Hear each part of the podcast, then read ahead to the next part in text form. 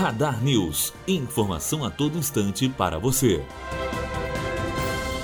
Nova diretriz de prevenção das doenças cardiovasculares é lançada. No Congresso Americano de Cardiologia 2019, que aconteceu nos Estados Unidos, novas diretrizes para a prevenção de doenças cardiovasculares de estágio primário foram lançadas. Essas normas estão em um documento que informa recomendações, formas de prevenção e os fatores de risco de doenças. Radar News. Informação a todo instante para você.